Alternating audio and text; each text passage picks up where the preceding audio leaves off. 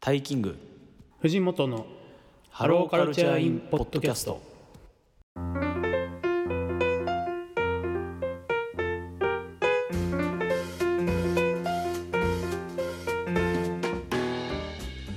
皆さんこんにちは藤本です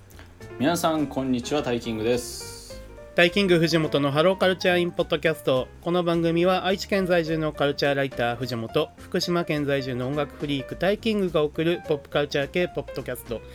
音楽映画アニメ漫画などその時語りたいポップカルチャーについてゆるく楽しく取り留めなく語るラジオ番組ですよろしくお願いしますはいよろしくお願いしますということで今週のテーマは何でしょうかはい、えー、9月のベストソングはい9月ベストソングでございますはいえーまあ、毎月恒例ということで9月なんですけれどもうんまあもうご託はいらないのでさっさ とやっていきましょう紹介ということではいやっていきましょう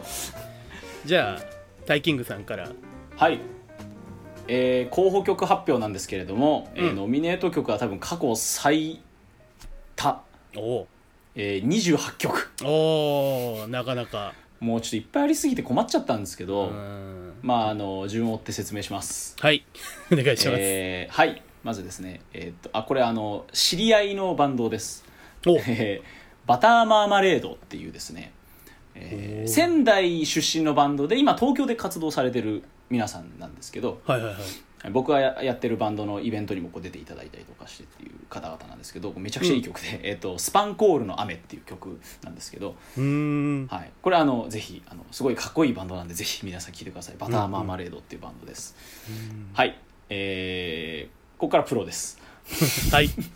えー、あのちゃんのバンド「アイズうんの、えー永遠衝動」うんえーそして、えー羊文学「モア・ザン・ワーズ」「キングヌー・スペシャルズの」まあ、呪術コンビうんえーそして、えーサカナクションのリアレンジアルバムああーかはらいはいはい「えー忘れられないの」のリアレンジ2020、うんうんえーそして同時発売したリミックスアルバムうんから「えー新宝島 HF リミックスうんうんうん」と「えーイヤーズフローティングポイントリミックス」うんまあ、ちょっとあまりに素晴らしい曲が多かったのでちょっと3曲セレクトしうんうましんた、で、えー、Perfume の「ムーンうんうんう」んえーそしてカップリングの「ラブクラウドうんうん」えーキリンジの「アイラブ歌舞伎町うんおー」えー星野源仲間外れはいはいはいはいえーそして星野源オレンジフューチャリング MC 和歌、うんえー、XYZ ノットソーリー、うんえー、栄光のトランク、うんえーそして布袋寅泰で、えーアンドロメダフューチャリングアイナジェンド、うんえーでスカートの期待と予感、ああスカートはいはいはいえーでサザンオールスターズリレイ、森の歌、うんえーポルカドットスティングレイゴーストダイブ、はいはいはいえーカナブーンソング・オブ・ザ・デッド、うんうんえーチャイのカラオケ、うんえー青山幸子火の鳥これ多分藤本さん前にうんうん入れてましたよねそうですねはいこれあの今月 EP がうんリリースされてたので、僕ちょっとここで初めてようやくちゃんと聞きました、 なので入れました、うんでここまでが邦楽 で、うんえーこれちょっと海外音楽はいはいですえっ、と k p o p 勢2組いまして、うんえーケプラーの「ガリレオ」っていう曲と、うんえー XG の「ニューダンス」っていう曲です、うんうんうんで、えーあとは、えーオリビア・ロドリゴっていううんこれ、し女性シンガーソングライターで今もう世界チャートの今トップの人なんですけどおおオリビア・ロドリゴの「ゲット・ヒム・バックうんうんうん」えーマネスキンの「ハニー・アイ・はィいングはいはいはい」えージェームス・ブレイク「ローディングうんうん」これあの僕今年さあのーソニックマニアで見なかった人なんですけどああ見なかっ た人見なかった人なんですけど、まあ、アルバム出たってことではいはいはいはい来ました、であとは、えー来年、えー来日公演もありますけどもケミカル・ブラザーズうんの「えーノーリーズン」という曲でございまして、えー全27曲でしたああはいはいはい27曲もういっぱいうんありましたはいはいはいはいじゃあ僕のノミネート曲なんですが、はいえー、楽曲数が、えー、27曲お お見事にかぶりましたねじゃあ早速、えー紹介していきたいと思うんですけども、えーキングヌースペシャルズ、うんえー羊文学モアザンワーズ、まあ、呪術コンビですねはいはい、えー、コーディリーさようなら、あえー、クリープハイプ愛、えーマネスキンハニー、ーうんえーストレイテナーシルバーライニングうんうんうんうん大塚いマイナーなキスこれあの川谷絵音が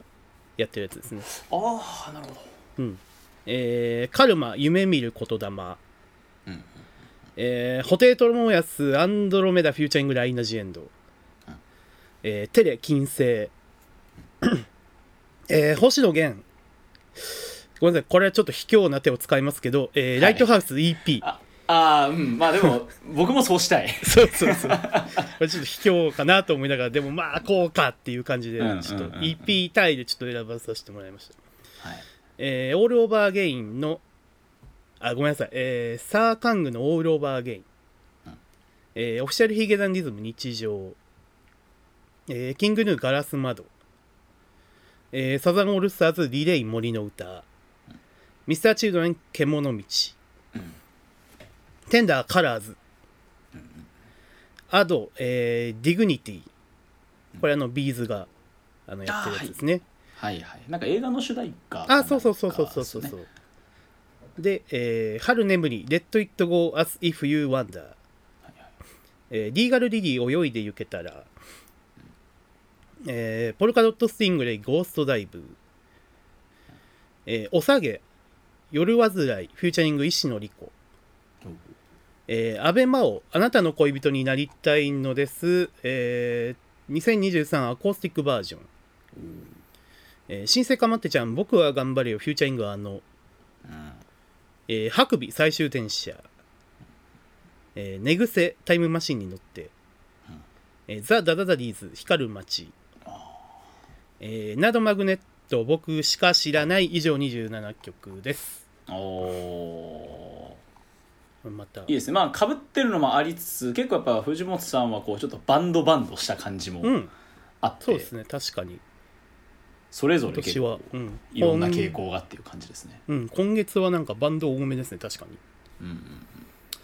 まあそんな中でじゃあお互いが何を選んだかといういやーところですが、もう苦渋の決断うだったんんで、すけいやど、本当に。はい選びましたはい。じゃあ、えーじゃあ私の3曲ということはでい発表させていただきます、まずは、えーオリビア・ロドリゴの「ゲット・ヒム・バックうん。」はいそして、えーカナブーン「ソング・オブ・ザ・デッドあ、おーおー、はいはいはい。」そして、え3曲目、えー、ホテトモヤス「アンドロメダ・フューチャリング・アイナ・ジ・エンド」うーん、なとるいほうど。ことで3曲はい選はいはいびはまいした、。じゃあ僕の3曲ですね。えー、リレイ森の歌サザンオールスターズ。うんえー、ライトハウス EP 星野源。はいえー、さようならコーディリー。うん以上3曲。は三い今、3曲選びました。うん 3, 三曲三曲、うんうん、 2曲と1枚そうですね。まあでもその気持ち非常にわかります、うんうん。はいじゃあまあお互いはい一曲ずいきますつかやっていきましょうか。はい。そうですね。じゃあ僕あどうどれどれからいこうかな。えーっ と固定の曲はいはい。はい。えーっいきとまアしょうンドロメダフューチャリングアイナジエンドなんですけど、まああのギタリズムセブンという今月出たアルバムに入ってまして、うんうん。まああの布袋寅泰にあんま詳しくない方に少しだけ説明すると、はいは布い。袋寅泰ってのはデビューアルバムがギタリズムっていうアルバムで。うんうん。そのギターとリズムを掛け合わせた造語で、まあ、布袋のこうライフワーク的アルバムシリーズの一つなんですねうんうん。それの7作目っていうことで出たんですけど、うんうんえー結構発表された時意外っていうかうん。うん。そこくっつくかっていうのは結構あったんですよねあ、アイナジエンド。ナイナジエンドとかってういう、ん、そうですよね。うんうんでなんだろうなこう聞いてみるとうん。うんうん。最初なんかちょっと難しかったんですけどあなあ。聞けば聞くほど好きになってきてこの曲うんうんうん。で僕はこの曲を聴いて何を思い出したかっていうと「ボヘミアン・ラプソディ」なんですよねそうめっちゃわかる。めっちゃクイーンっぽいんですよ。ですよこの曲。ね。そう。いや、僕もだからちょっと選んで、まあなんか最後、まあてか多分タイキングさん選ばれるかなと思ったから、はいはいちょはっい。とどんなこと喋ろうか なって思ってたんですけおど、おほうほうほいややっぱね、だからクイーンを彷彿としたんです。うそうなんですまああの布袋寅泰もやっぱ実際ブライアン・メイにすごい影響を受けている人でもあるので、うんやっぱりクイーンやっぱそうなんですねやっぱりもう UK うんうんで育っているっていう、まあそのデビッド・ボーイとか、うんうんうんうんまあまあなんだろうな、うん、そういうところに影響を受けてる方なので、うんうんやっぱりその70年代80年代の UK っていうところがバックにあるっていうのを含めてやっぱりこういう曲作れるっていうのはやっぱそういう背景もあるなと思って、うんうんやっぱイントロ静かなギターから始まって、うんうんでこうリズムのいい、まあ、布袋っぽいノリのいい感じから始まりうんやっぱ僕やっぱ素晴らしいなって思うのは、うんあのなんか B メロなんか明確なサビまずこの曲ないんですよね。はいはいはいで、確かにえっとアイナ・ジ・エンドがメインボーカルに変わる B メロみたいなところでうん急にあのメロディーがポップになるんですよね。うんうんうんこうプログラムされたってこう歌詞になるところからなんですけどうんうんでそこからサビじゃないんですけど C メロみたいなところで一気にバーンと開けてストリングスボーンって入って急に壮大なそうそうそうメロディーラインとサウンドになり、うんうんで布袋のギターが入ってきてまた頭のセクションに戻って最終的にアウトロがイントロと同じしな静かなギターで終わるっていううんうんうん非常にクラシカルなこうんうのんサウンドワーク、そしてそこに乗っかるアイナ・ジ・エンドのボーカル力、うんうんうんでそれを生かすやっぱ布袋寅泰のライティングセンスうんうんなんかすげえ総合的にすごい曲だなってういんう、うんういんやこれびっくりしましたねなんかやっぱなんか聞いた時にそこまでこうなんていうんですかねタイキングさんほどはそのこうえーっとなんかこうはっきりとしたイメージは持てなかったんですけど、なんとなくすごい宇宙的なアレンジだなってすごい思って、でまあ、アンドロメダってういうねあの名前もそうですけどなんかその感じがすごいクイーンを彷彿としてんうんうんでなんかいろいろ調べてったらやっぱりブライアン・メイと交流もあるしみたいな僕そうがですねそう軽く調べた感じでもそうそれが見れたんでやっぱ意識されてるのかなっていうのがありつつ、まあ、やっぱりその布袋寅泰とアイナ・ジ・エンドそれぞれがすごい強烈なキャラクターのボーカルなので。うんうんなんかそこがすごいやっぱすごいなんかこう戦ってるようでもありうんうんうんそんなイメージを持ちつつでな何よりそんな中でこうそのボーカルだけじゃなくて布袋さんのギターがすごいあの、存在感があってうんうんもうすげえいいかっこいいなってシンプルに思いましたね。いやーかっこいいこれテレビでパフォーマンス早くやってほしいなってうんいううんうん見てみのはたやいっぱありますねううんん、やっぱりこの人すげえなと思って、うんうんうんあのミュージックビデオめちゃくちゃかっこいいんでああちょっとね MV まだ見れてないな。そのまあその作られたアンドロイドみたいな感じでアイナ・ジ・エンドがこうカクカクで踊ってたりするパフォーマンスをしていてはいはいはい。でそこにこうなんかそれを生み出した博士みたいな感じでこう鎮座する布袋寅泰みたいなうーん世界観なんですけどその壮大な C メロの部分だとでっかい音楽ホールみたいなところでこうビカッと光った照明の中ギターを弾く布袋とこう優雅に舞うアイナ・ジ・エンドみたいな。ああいやいいなすごいあのミュージックビデオもすごいコンセプチュアルでかっこいいんでうんうんうんこれめっちゃいいちょっとこれはチェックですねはい、あの僕の予想はこの「ギタリズムセブンツアー」のファイナルかなんかどっかで多分出てくるっていうあのアイナ・ジ・エンドあがあはいはい出てくるっていうのは僕ちょっと予想してるんいでやすけそどれは普通に見たいですよねうーんそれはちょっと憧れますけどね、うんうんうんうんはいということではいこちらの「アンドロメダ」セレクトいたしました、うんはーいじゃあ僕は、まあ、せっかくなのでちょっとこうベテラン勢ということでまあサザンオールスターズリレー森の歌ですね、これは語りたかったですね、あのーまあサザンオールスターズ3ヶ月連続リリースのアンカーを飾る楽曲ですねうんまあ、これまでの2曲とはまた違うですね、まあ、静筆なバラード、うん、ドラマチックなクワイア、まあ、これはまあサザン的な、えー今までのイメージの王道、まあ、バラバラード的な王道でありつつも新機軸なのかなっていうサウンドうんうんうん感だと思うんですけど、まあ、やっぱり、えー触れたいのは、えー各所でも話題になっている、えー歌詞ですね。うんえーまあ、東京、えー神宮外苑再開発問題への、まあ、問題提起を軸としながら、まあえーっと本邦の政治的な意思決定のプロセスにおけるコミュニケーションの不足を歌ってる曲と言えるんじゃないかなと思うんですけども、うんまあえーっとまあ、これ神宮外苑神宮外苑の再配達問題っていうのに触れないとあのどうしてもこの楽曲について説明があのつかないのでちょっとこう説明させてもらうんですけども、えーまあ、政府へのオンライン署名っていうのがもう22万票を超えてるだけじゃなくて、えーっとまあ、文化遺産保護に関わる国際的な組織であるイコモスの委員からも、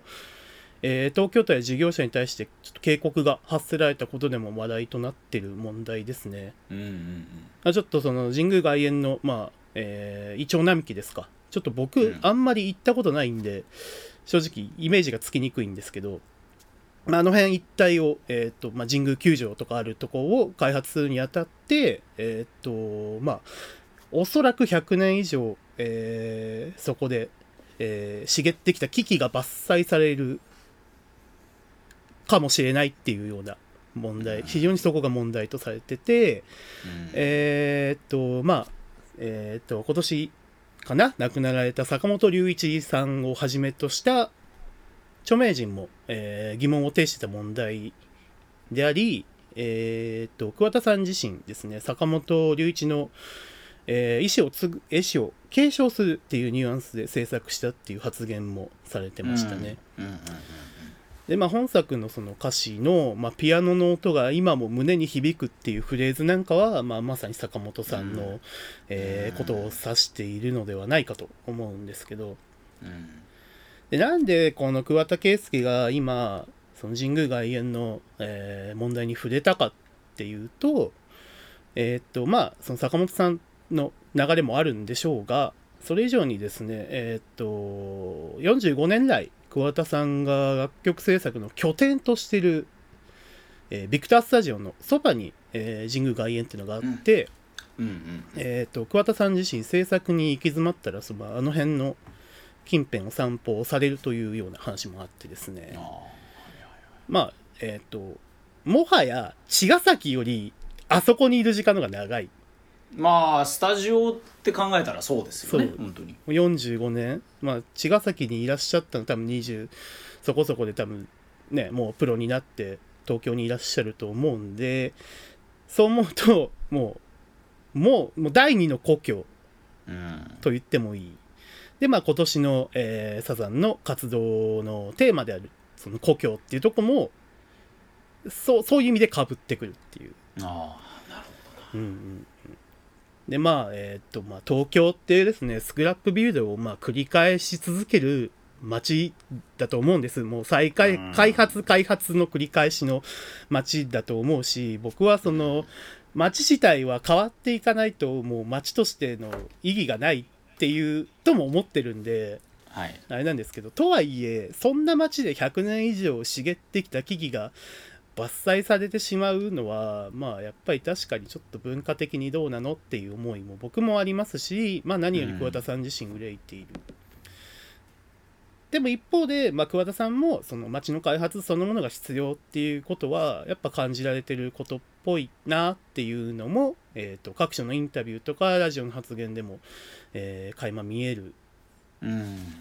でまあなんかね神宮球場とかすごい老朽化してるみたいで、うんまあ必要な開発だってことも、まあ、多く指摘されてるっていうのは事実だし僕もそれはそうなんだろうなって思うんですけど、で本作で桑田佳祐が真に伝えたいことっていうのは、えー前述した通りですね本邦における、えー政治的意思決定のプロ、えーの場におけるコミュニケーションの不足うんまあえっとねそのちょっとあの重たい話にはなりますけど、まあ、神宮外苑の再開発問題だけじゃなくて、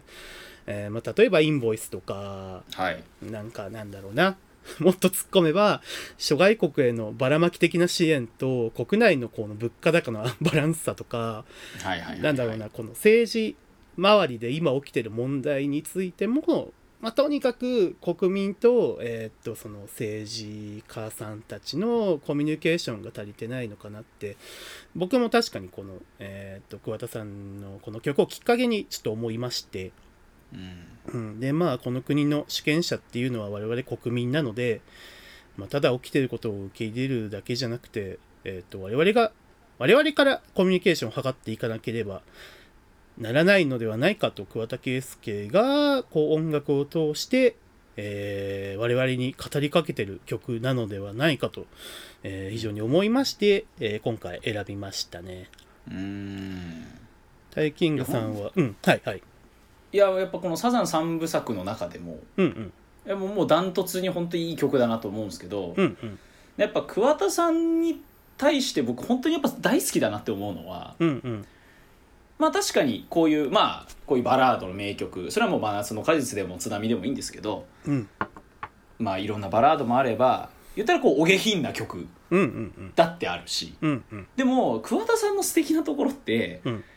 下品なことだってうんあ愛のことだってうんこういう社会問題風刺だってうん全部真摯に真面目に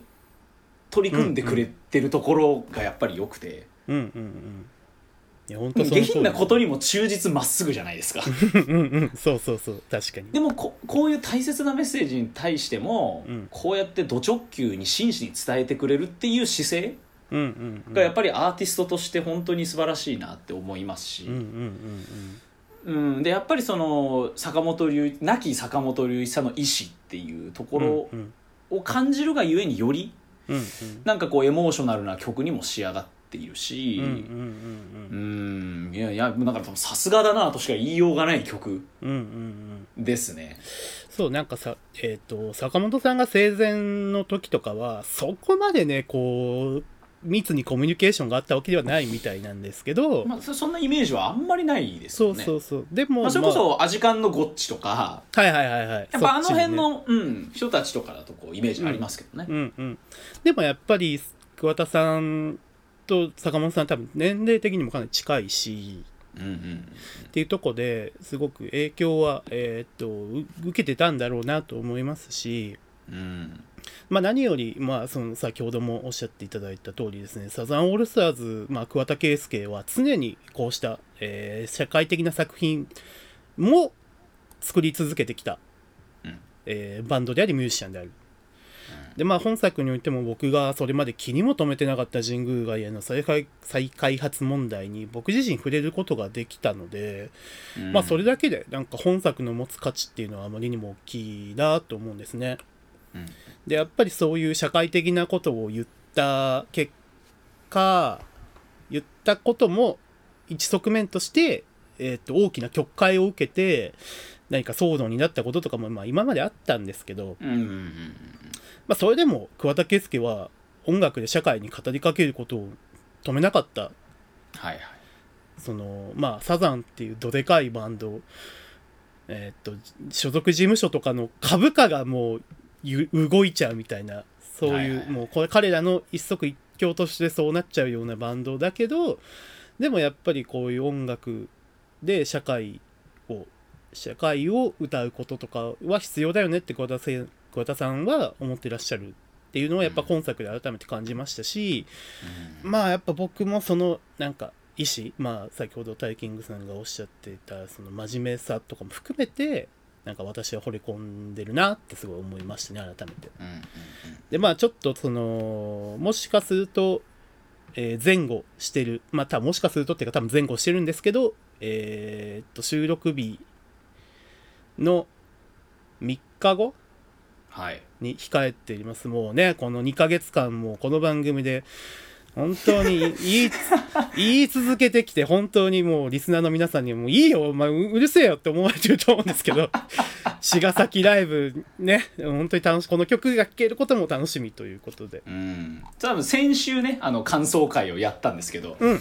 あの我々収録時点ではこっちが前なんで、はいはいどうなってるかなっていうねうん、非常に楽しみです楽しみですねはいそんな、えーリレイ森の歌でした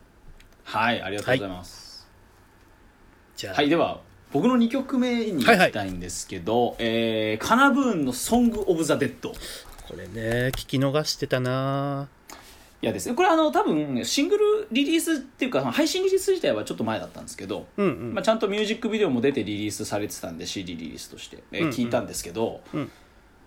めっちゃ良くて うんうんあのなんだろうな中学生の頃聴いていたあの頃のあのこの四つ打ち気持ちいいこの感じうんうんうんあーなんか好きなかな分こんなやんかっこいいじゃんっていう、うんなんか久しぶりにこんなシンプルにかっこいい四つ打ちロック聴いたなっていう。うんうんうん気持ちでして、なんだろうなやっぱりカナブーンってこの2010年代のもうロックシーンフェスシーンをもう開いてたまさに開拓者的バンドでありうんそしてやっぱりその2000年代の、えーロックシーンっていうところからの直接の影響を受けてこう出てきたっていう人たちでもあるうんと思うんですけどはいはいなんでやっぱそこ最近のカナブーンのちょっとこうドシッとしたオーラサウンドメロディー感みたいなところとうんカナブーンが開いてきたそのフェス四つ打ちロックみたいなところうのんバランス感がすごいやっぱ最近のカナブーンってめっちゃ良くなってるなと思ってうんうんうんこの曲もやっぱそうですしうんうんなんといってもこの曲サビの開け方が超かっこいいうんうん結構そのずしんとした感じで B メロまで入っていくんですけどうんサビでバッとこうメロディーとサウンドが開ける感じがねめちゃくちゃかっこいいんですようんうんうんまああのアニメの、えー主題歌かなにもなってるんですけどうんうんでなんだろうやっぱこのどしっと構えた感じとかこの谷口マグロの歌というかあの感じがやっぱなんかどことなくやっぱアジアンカンフージェネレーションを強く感じるおーまあねまもろすにし、もろに影響を食らってるバンドですからねうん、んなんかこうそれがなんかルーツが見えるというよりもうんちゃんとなんていうのかな好きがゆえにうんうんうんこうアーティストとしての自我自軸なんかなんかこう力が上がってきたことでこう近づいてる感じっていうか、うんうんうんうんうん、なんかそんなのを感じたりして。うんうんもうめっちゃかっこいいですなんかあの難しい言葉がないんですよ逆にこの曲に対してはいはいはいもうただただかっけえっていううんうんあとミュージックビデオがすごい面白くてうんうんうんこれはあのなんか雑コラみたいなミュージックビデオで、うんうんうんなんかあの学校の運動会みたいな雑コラミュージックビデオなんですけどえーそのすんごい汚いなんか画質の悪い背景にあの、うんうんノン能年玲奈がおう大量にいてほう大量のノンがすごい適当にこの曲に合わせて踊ってるっていうすっごいわけわかんないミュージックビデオなんですけど飲んなんだあノンが超可愛いんでそのーこれもめっちゃいいミュージックビデオですなんかいいっすねこれあの2000年代ウェブ、ま ウェブ系そうなの何かを感じますねそうですそうですねその辺もなんかすごい良くてああとベボベのドラマチック感あるなああいやいやいやいやいやはいあー面白いこれもなんかめっちゃシンプルで好きだなと思ってうんうんうんやっぱりカナブーン出現以前以後ってロックシーンがすごい変化した瞬間でしたもんねうんやっぱり僕もえっ、と大学12年くらいの時にすごくカナブーンを聞いたのがなんか今の土壌になってる感もすごいあるので、うんうんねなんだかんだ言いながら追い続けてしまう存在うんうんだなうんやっぱいいいいやっぱこういう音楽もいいわっていう、うんうんあれそれもラップ、そうですよねまあヒップホップとかうんうん本当海外ポップスの台頭 k p o p の台頭まあいろいろありますよ、うんうんうんそれぞれかっこいいと思いますけどうんやっぱこういうもうんうなんか何にも考えずに聴けるシンプルな四つ打ちロックってやっぱかっこいいよねっていいう、やそうっすよなんかやっぱそういう原点にも立ち返らせてくれたような気がして、うんうんうんはいこちらの「ソング・オブ・ザ・デッド」選ばさせていただきました、いや素晴らしいですねではではじゃあ、えー僕の2曲目はいっていうか2枚目、 2枚目うんえーライトハウス EP 星野源うんまああの8月のベストソング会でも少し触れたんですけど、えー、ネットフリックスで配信中の星野源とオードリー若林正康のトーク番組「ライトハウス」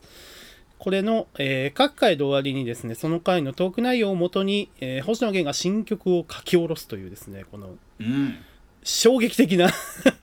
過労にも程があるだろう本当にあの急にそんなことするんだっていう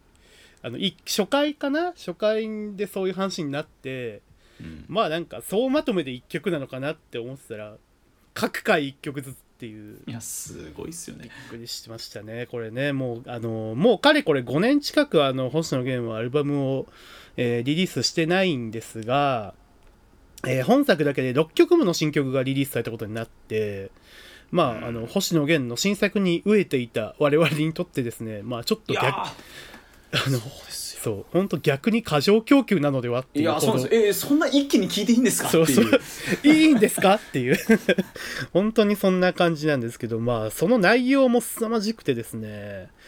まああの2人の、えー星野源と若林の、えートーク内容を元にしてることもあってまあ2人のですね、まあ、かなりこじらせたトークから生み出されるこじらせた歌詞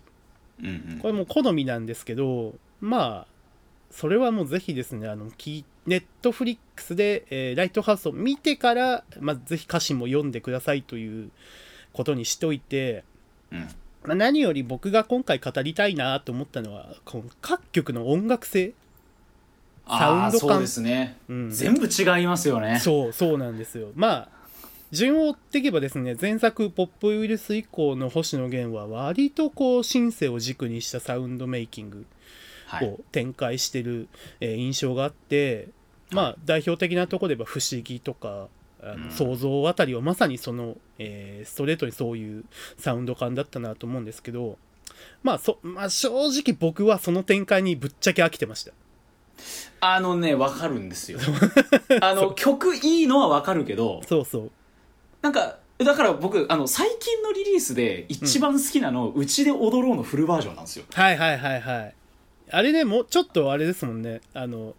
生音っぽいっていうかそうですあれはあのバンドうんうんバンで特にあの「紅白」で披露したあのあの大バー晦ジョ日ンがあったじゃないですか大晦日、うんうんあのフルバージョンがもう大好きなはのいで、はいはいはいはいなんかあの温かみがやっぱりすごい好きだったんいで、やそうなんですよねめっちゃわかりますそれそうでまあやっぱりそのアルバムで統一感出したいからこうしてるのかなとは思うんですけど、はいはい、にしてはこの5年っていうタームは長すぎるそうなんですよ星野源のアルバムが聴きてえってそういうだ だから早めになんかこのタームのアルバム出してもらって次に行ってほしいなっていう思いがちょっとあの溜まってたタイミングのこの EP だったのでうんで、まあ、この EP ですね、えーっと、それまでの、まあ、今話したシンセを軸にしたサウンドから、えー一転してもう幅広い、すごく幅広いサウンドを展開してるんですね。まあ、具体的に、えーっと、言っていくとですね、えーまあ、えーっと、初期、初期星野源の、まあ、バカの歌とか、あの時代の星野源を彷彿とさせるダウナーな、えーギター弾き語りの灯台という曲。はいまあ、これあのそのサウンドも感もですね実はこのえーっとこの曲が作られた回との話とも非常にリンクする気がするのでうんこの辺りもぜひ注目してほしいんですけど、まあ、あとはですね、えーっと 80s 歌謡シティポップ感えーっと僕は最初聞いた時に、えーっと中西康の「最後の雨」を彷彿としたサウンド感だったんですけど、まあ、これが印象深い「回答者」っていううんこの曲「回答者」と「最後の雨」すっごいちょっとなんかこうリンクするとこがあるんでぜひ聴いてほしいんですけど、なるほどまあ、あと,、えー、とタイキングさんも選んでされ選んでらっしゃった「仲間外れ」はですね、えー、と歪んだギターと結構スカーンってなるようなドラムがなんかこう、うハードロックを想起させるこう星野源の新機軸と言っていいんじゃないですかね。いやーこういう曲行くんだってめっちそゃうそうイそうントロでまずびっくりしましたねう、そうそうこれこれもね僕1曲選ぶのはこれかな僕もって思うんですけんど、うまあ本当にもうこの3曲の時点でもう実に幅広い音楽性を持った EP に、えーなっててあのまあそのねえーっとネットライトハウスの内容そのトークの内容がどうだこうだ言ってましたけど僕別にそのライトハウス本編見てなくてもなんかこう一枚にちゃんと仕上がってなんか見てない人もこう納得させる力を持ってる曲が揃ってるなと思うので、まあ、その辺りが実にこう星野源のポップソングライターとしての腕んこれを感じさせるなというところで、うんまあ、あと印象的なのはあのオレンジですね。はいあの若林正康が MC 和歌としてラップを披露するというですね、うんまあ、前回8月のベストソングでタイキングさんが言及された「ユギアン・デ・トリバー」といい本当に今の芸人さんは多彩ですねっていう多話を彩、まあなんかたびたびしてますけどうん、芸人って一番高度なエンタメプレイヤーなんじゃないかって本当に思いますね、ね 本当にねでまあそして最後に対応した仕方最後の、えー最終回に対応する「仕方なく踊る」はですね、うんまあ星野源の、えー、真骨頂たるブラックミュージック的なダンサブルなビート感のある曲、本当に全部の曲が素晴らしくて僕はこの EP って単位で選んじゃったんですけど、いやーそうですねうん、これしょうがないそうこれしょうがないあのーもうね各曲2分弱なんですよそうなんですよねなんか全部短いのがいいんですよねまたこそうれ、まあこれもいいしでもまあなんかフル尺聴いてみてえなっていう思いもあるしっていう、うんうんうんねそのもうぜひこれあのーもちろんこのい楽曲としてもそうだし楽曲っていうか EP としてもそうだし、まあ、Netflix の、えー回と対応させて聞いていただくもよしでぜひあのーライトハウスのその回の終わりに毎回流れるその演奏の風景とかも素晴らしい、うんうん素晴らしい出来栄えなので映像のクオリティも高いですよね高い高いいやこれもぜひあのーまだ見てないという方はですねぜひ見てほしいですねあのオードリーの東京ドームライブの主題歌を星野源がやるというああそうそういうことも決まってて、まあ、そうだ本当にたそその曲も楽しみというところで、もう本当にね星野源も大好きだしオードリー若林も大好きっていう それに尽きるんですけど、はいはい、そんな、えーライトハウスですね。うんはい、はい、ありがとうございます。えー、じゃあ僕の最後の曲なんですけども、はい、はい、えーちょっと海外勢から選んでみましたオリビア・ロドリゴの「Get Him Back」という曲なんですけども、うんうんえーなんでこの曲聴いたのっていうかなんでオリビア・ロドリゴ聴いたのっていう話なんですけど、うんまあ、いろんなその音楽ライターの方とか批評家の方のツイッターフォローしてる中でうんうんなんか異様にみんなツイートしてたんですよオリビア・ロドリゴのことを。うんうんうんまあ、その新しいアルバムが出たっていうのもあってあなんかこれなんかすすごいんだなんかみんな言ってるし、うんと思って調べて、まあ、そしたらこの方女優さんなんですよねそもそも。うんうんうんまあ、女優さんから出てきてで、まあ、その歌もやるみたいうんうんな。てかまあ自分で作詞作曲とかもやってうんでまあそのなんかハイスクールミュージカルの、えーディズニープラスのドラマ版とかの主役をやってたりとか。うーん本当すごい方なんですけどその一昨年シングルリリースで、まあ、デビューして、うんまあ、あのグラミー賞うんうんでは、え7部門にノミネートで、うんえー最優秀新人賞とか、えーうんポップボーカルアルバム賞とかを取ってるっていうあのもう本当に今もう世界トップの、ええーソングライターシンガーソングライターっていう感じらしいんですけど、うんうんうんうんあのこれ本当ガッツっていうこのアルバムが、まあ、出まして9月に。うんもう本当素晴らしくてこれうんうんで何がすごいかっていうとなんだろうななんか全部の音楽ジャンル網羅してるっていうか、うんおーまあ、いわゆるまあいわゆるそういう海外ポップス的うんうんなものもあればこれ2000年代のポップパンクみたいなあのあなんかアブリル・ラビーみたいな全盛期のはいはいはいはいそういうポッ,、えー、とポップパンクみたいなのもあれば、うんうんこうフォークソングっぽいこうアコースティックギターとちょっとこうエモーショナルな歌でこう歌い上げるようなうんうんこうフォークっぽいものもあれば、うんうんまあ、ピアノストリングスみたいなものにこう歌声を乗せるバラードがあったりうんうん電子音もあったりうんうん僕 UK インディーロック的曲もあったりうんなんかねこのね世界のねいろんな音楽ジャンルを一枚で網羅できているこの多彩さうんうんうんがねやっぱ聞いてて面白いんですよねめちゃくちゃ。うんうんなんかなんか僕はちょっと分かんないけどなんか懐かしさを感じるっていうか。うんなんかちょっとこう2000年代を感じるっていうかなんていうのかなうん別にその時の海外ポップスを聞いてたわけじゃないけれども、うんうんなんかそういうものを感じるっていううか、んその多彩さと、うん、いやもう素晴らしいアーティストだと思います、うんうんうんなんかプロモーションでこの前まで来日しててライブはやってなかったんですけどうんなんか来年そのワールドツアーやるらしいんですけどまあなんか日本にも来るよみたいなことは言ってたらしくてえーちょっとこれはねで今もう Spotify とかで、うんうんえー、とワールドチャートっていうか世界のチャートを見見ていただくとうんうん本当オリビア・ロドリゴもトップソングめっちゃ入ってるんですようんうんで今は世界で最も聴かれているアーティストの一人でもあるとうんうんうんいうことでちょっとこれはしっかり今後追っていきたいなというアーティストだなっていうのをちょっと発見してしまいうんうん本当大好きなアーティストでしたぜひ聴いていただきいたい、やこれちょっと僕も聞いておきますうん、うんかっこよかったですうんうんうん気になるそそんんな感じかなはいありがとうございますはいじゃあ僕の3曲目ですね、えー、コーディ・リーさようならうーんこれは聞き逃してました僕ああこれねえーっとまあえーっとおそらく、えーバンドを卒業するした、えー尾崎里乃というですね女性メンバーがちょっと卒業したんですけどまあそんな彼女に捧げる一曲って言っていいんじゃないかなと思うんですけどまあそんうなんうんうんコーディリーの新曲で、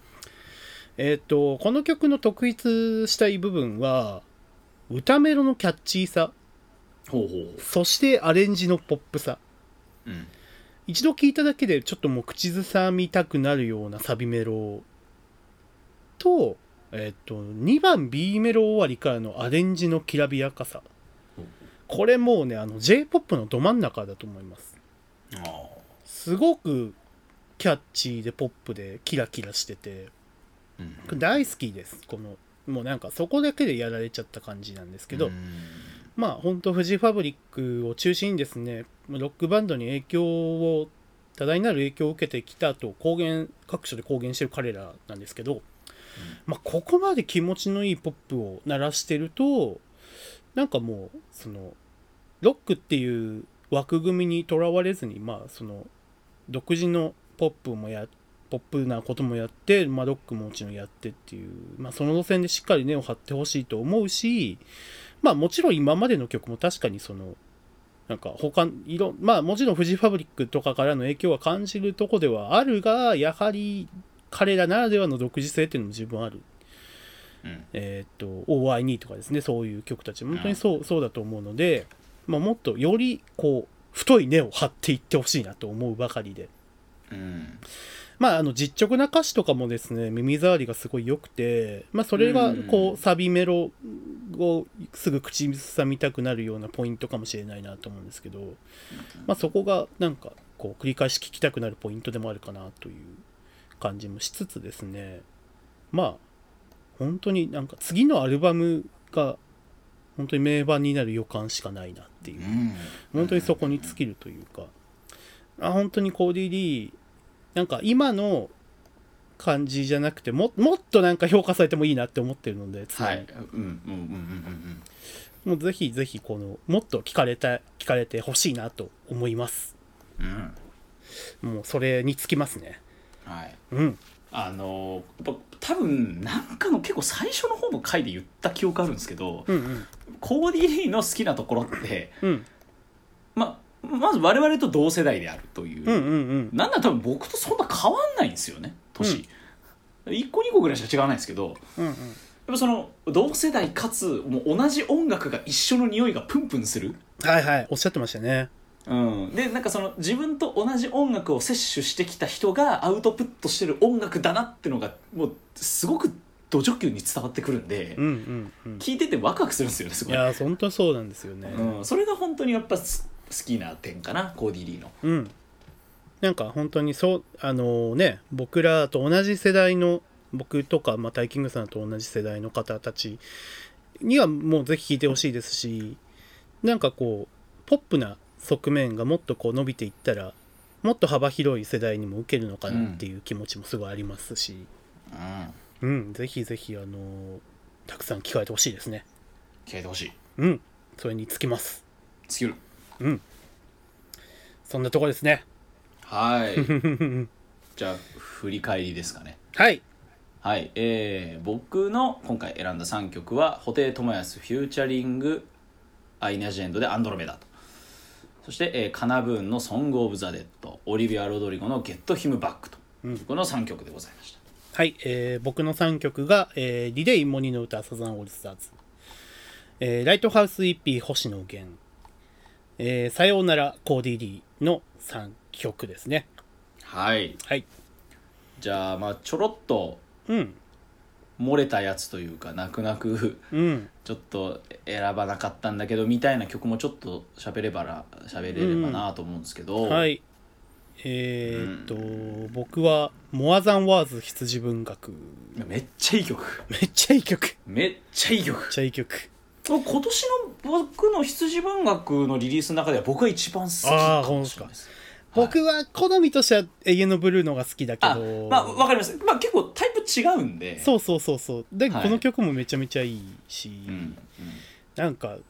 なんか羊文学がいよいよ呪術廻戦のエンディングかっていう。いやーそこもあるしびっくりなんかもうそこまでメジャーな存在なんだなっていうそうそうそうところにちょっとびっくりしちゃうんですよねこ羊こまで、ここまで売れるバンドになるなると思ってなかったいやそうなんですよなんかいつの間にかマジでみんな知ってるバンドになったのがそうそうそうそう。びっくりしましたねまあ、この曲とですね、僕が、えー先日、えー参加してまいりました、現在開催中のツアー、If I Were an Angel はいの名古屋公演にちょっと参加してきた実感を踏まえると、なんか羊文学っていうこのバンドが、なんかこう、ここまで人々を魅了するのは、まあなんか、ボーカルの塩塚萌香さんの歌声、美しい歌声と美しいメロディー。うんなんかその塩塚さんのボーカルってなんか武骨さと繊細さを両立してんなっていう印象があってはいでメロディーもなんかそれに寄り添ってなのかまあ歪んでるのにすごく青さを覚えるというかうんうんうんであとですねまあ演奏まあ3ピースバンドにもかかわらずここまでの演奏の厚みっていうのにもびっくりするんですけどまあなんかそこに加えてなんかコーラスワークがやっぱり羊文学は印象的だなっていうなんか楽器がまたふ1個増える感じというかコーラスが入ることでなんかそれがなんかこのバンドの音に厚みをより加えているなっていうなんかライブ行ったんですけどそのその時もやっぱねこうじっくり演奏を聴かせられるバンドだったんですよねこうなんかいいいいバンドですねいやそうなんですよなんかその場のなんかこの刹那的な盛り上がりにこうあの寄ってかないというか うんなんかここまでこのじっくり演奏を聴かされるライブハウスでっていうなんか数少ないロックバンドだと思うのでなんかこの大切にされてほしいですこのバンドうんなんかあーもう言言っちゃおうかなあの 名古屋公演参加した時にはいはいはいなんかうーんとちょっとこうまあ他のファンの方よりはちょっと年齢層上かなっていう思われる、えー男性のファンの方がなんかすごい MC とかの合間合間ですごいこうそのメンバーに喋りかけるというかうんうんなんかその感じなんかねなんかそのあアイドル的な消費の仕方してるっていう感じがすごいしちゃったのが、なんか僕はすごいこの前のその名古屋公演は若干心残りだったのと、あとそのちょっと数何23週間前にちょっと話題になったんですけどあの某テレビ番組あはいバラエティ番組で、なんかそのし羊文学っていうバンドの目を出して、あの、なんかサブカルだよねみたいな消費の仕方して、はいしたみたいなのがあって、はいもうなんかそういう消費の仕方、もうそのアイドルとか、なんかそのサブカルかっこ笑いみたいな消費の仕方、絶対されたくないバンドだなって僕はすごい思ったんですけど、うんなんかそう、そう、そういう枠組みに全然とらわれないバンドだと思うので、うんあのそういう色眼鏡をかけずに僕はうん、あのこの曲も「まあ、永遠のブルー」とか、まあ、以前から触れてる曲も含めてなんかぜひ触れてほしいなと思うばかりです。はいわうん本当にその 通り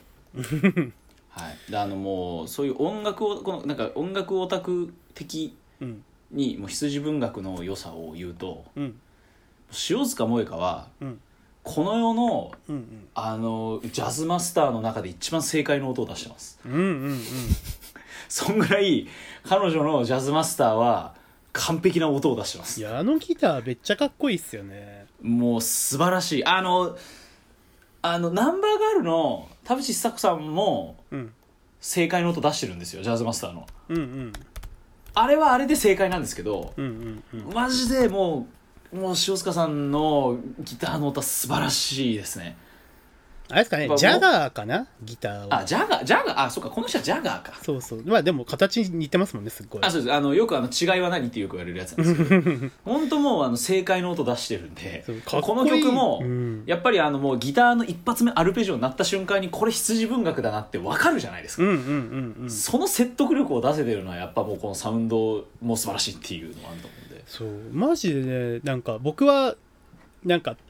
あのエレキギターといえばテレキャス教だったんですけどはいはいはいはいなんかエレキギターで進行はどれって聞かれたらなんかテレキャスっていうタイプの人間だったんですけどうんやっぱねジャガーかっこよかったっすね生で見た本当いやにかっこいいんですよそうこれもうぜひなんかこのそんなもう生で聞いたらよりっていうのはすごいあると思いますねうんうんうんうん本当にあのーこう羊文学もっともっとこう大きいステージまあ例えば今回のライブホールでやった方が映えたんじゃないかなってちょっと僕は思ってるんですけどああなるほどなんかそういうなんか、まあ、もう全国ツアーで当たり前にホールが回れるようなバンドになったら面白いなと思ってますうん確かホールツアーとかめっちゃいいっすねうんもうほんとやってほしいああじゃあえっと僕は、そうですねうんなんか本当迷ったのいっぱいあるんですごいざっと言うとはいはいサカナクションのリミックスアルバムが本当に良くてこれまだ聞けてないんだなもう全部いいんですよあーやっぱそうなんだでやっぱりそれってリアレンジ基本的に元気な曲は静かになってるんですよめっちゃで基本的にどの曲もすごいこうゆったりした感じのアレンジになってるんですけどへえそれでもピアノと歌みたいなうん、うん、それでも映えるのってやっぱ山口一郎が作ってるその基礎部分がもう素晴らしいかなっていううのんうがんあっうてんうんで特にこの新宝島の HF リミックスとイヤーズのフローティングポイントのリミックスってのがあるんですけど、はいはいはいまあ、これはサカナクションじゃなくて別のアーティストがリミックスしてるんですけど、うんうんこうのん藤原宏さんがやった新宝島のリミックスがあまりにかっこよすぎてうんうんこれはもう原曲を超えてるだろっていうぐらいうんすごいかっこいいよくてでこの「フローティング・ポインツ」っていうこれはあの最近の宇多田ヒカルと一緒にもやってるサウンドクリエイターの方で、うんうんまあ、あのもう世界トップの DJ サウンドクリエイターの方なんですけど、うんうんこれも完全にあの原曲を超えてます。うんうんもうサカナクションとかの域を超えてますこれは完全におーすごいかっこいいんでこれはちょっと聞かなくてはうんうんうんははいい、あとは Perfume の「ラブクラウドと「ムーンはいはい」えーまあムーンめっちゃかっこいいんですけど、うんうん僕やっぱ「ラブクラウド」大好きでうんうんなんですけどこの曲って今年6月にやった、えっと、Perfume のロンドン公演うんうんで、えーっとまあ、その無告知でサプライズ披露されてうんそこから披露もずっとなくて、まあ、ようやくリリースっていう感じだったんですけど、うんうんめっちゃこの曲もハウスディスコミュージックみたいな感じで超ノリが良くてかっこいいんですけど、うんうんこういう曲はライブよライブだなっても、はいはいうんうん超かっこいいんだけど音源よりはやっぱあの公式でライブ映像上がってるんでそっち見てください うんうんうんうん超かっこいいんでそっちの方がいやちょっとライブ見たいっすねいやーそうだしこれてっきりそのサマソニっていうかソニマニでやってくれるかと思ったらやんなかったんでああなるほどうーんちょっとがっかりだったん ですけどかなーうんうんあとは英子のトランクとかもめっちゃいい曲だったし、うんうんうんスカートの期待と予感も超いい曲だったんですよねうん最後まで悩んだんですけどうんうんうん僕あと一曲ちょっと喋りたいのは安倍真央の「あなたの恋人になりたいのです」2023アコースティックバージョン結構もうその曲懐かしさすら覚えるんいやですけどそうもう安倍真央マジ世代すぎるんでうんいやそうですよそうなんねかシンプルには懐かしいそしていい曲っていう思いしかないんですけど なんかまあ「I wanna see you」あたりが世間的には代表曲なのかな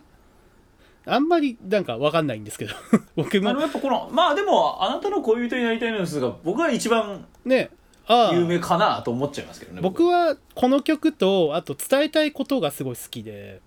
はいはいうんでまああのこの曲パッと聞きだとちょっと分かりにくいんですけど、うんアコースティックバージョンをリリースする上で、まあ、ちゃんと多分ボーカルも再録されててうんでこれがなんかあのちょっと分かりにくいってすごくねと思ってなんか当時とやっぱ変わんない歌声してんだなと思ってうんやっぱ耳にした瞬間一気になんか高校時代に引き戻されるような感覚があってなんかこの曲はちょっとしっかり触れておきたいなと思いました。うんうんまああとまあなんかざらっと喋るとあのアドのディグディグニティはいあのビーズの提供曲かと思って聞いたらめっちゃビーズすぎて笑っちゃったんですよちょっと僕聞いてなかったんでちょっと今イントロだけ聞きまこれすびっくりするぐらいビーズですよ なんか思っまあまあでもインイントロはちょっと壮大な j p o p みたいな感じですけそどうなんかあのオーシャンとかビーズで言うとあーまあ、あのラインをそう彷彿とするめっちゃビーズあだービーズのこのラインねっていういやてかもうこのあのタク松本のギターの音ってマジでタク松本のギターの音なんでやすっよ、ね、ぱそうなんですよねそうそれなんだろうなとは思ううんそうだこれちょっとそのその見方でぜひ聞いてほしいなというところとあと個人的に気になってたのがポルカドット・スティングレイの「ゴーストダイブいやこれいいっすよねこの曲」なんか俺なんか聞いたことあるけど音だなと思ったらめちゃめちゃポケモンすぎて笑ったんですけどそうなんですよ ねもうイントロからあの有名なえっとシオンタウンだっけそうかシオンタウンそうそうシそうオンタウンのねシオンタあウンの怖い怖い曲と言われていトるラウマ曲ですねトラウマ曲と言われているでこうあのゲームフリークのロゴが出た時のキラキラキラキラキラみたいな音が入ってたりうんうんうんうんうんあの星野源の想像みたいなことをやってるっていうあはいはいはいいろんなゲームの音をねサンプリングするっていうなんかね、なんかか、名前忘れちゃったんだけど、海外のあミュージシャンの方で、えっと、エンジュシティの BGM をこうリミックスして自分の曲に使ってる方がいて、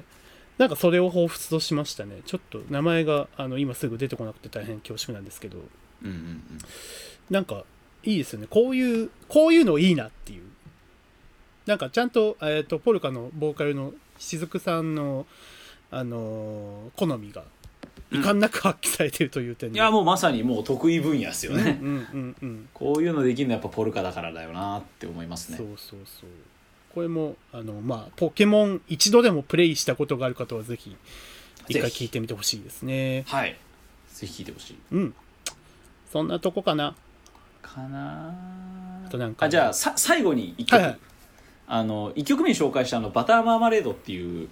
あああのはいはいはいはいし知り合い、まあ、知り合いといってもあの年上の方なんで先輩のバンドなんですけど「うんうんあのスパンコールの雨」っていう曲でうんあのバターマーマレードの皆さんってすごいもうこのシティ・ポップを軸にした本当におしゃれな音楽をやってらっしゃるんですけど、うんうんうんこの曲ねめちゃくちゃねわかんないですあのほ本人が違かったらちょっと申し訳ないんですけど、うんすげえ東京事変っぽくて。はいはいはいはい事変好きなのめっちゃ出てるなっていう感じが僕して、うん特にあのキラーチューンとかうんうんうん透明人間とか、あの辺の中期あたりの東京事変椎名林檎味を僕はすごく感じてですねいやぽいっすね今ちょっと聞いてますけどであのあのシンプルにそういうあの知り合いだからこそうんこんなかっこいい曲作れるのすげえっていう、そういうあのなんて言うんでしょう尊敬の念も込めて選び,、うんうん選びまいやしたすごいなめっちゃかっこいいんですよこの曲 タイキングさんならではのあれですね選曲というか選曲ですねいやこれちょっと本当大好きなんです聞よいてみる他の曲も気にな大る好き本当あのめっちゃいい曲ばっかりなんで、うんうんうんうんちょっと注目ですねはい以上はいこ今月も暑かったですね熱かった ただちょっとそれでも聴き漏れたアルバムとか僕あったんで、 うんうんうんうんあの君島大空のアルバムとか出てたあんーですけはいど、はいはいはいまた聴けてなかったりしたんでちょっと10月に持ち越し持ち越しっすかなねはいではでは来月もお楽しみというとこですねお楽しみにということでございました、はいではですね、えーここまで聞いていただいて皆さんありがとうございましたはいはい、あの番組では皆さんからのご意見ご感想などもお待ちしております。ハッシュタグハロカルにてお待ちしております。よろしくお願いしまお待す。ちしてますはい、では、えー最後まで聞いていただきありがとうございました。お相手はタイキングと藤本でしたあありがとうございました。りがとうございました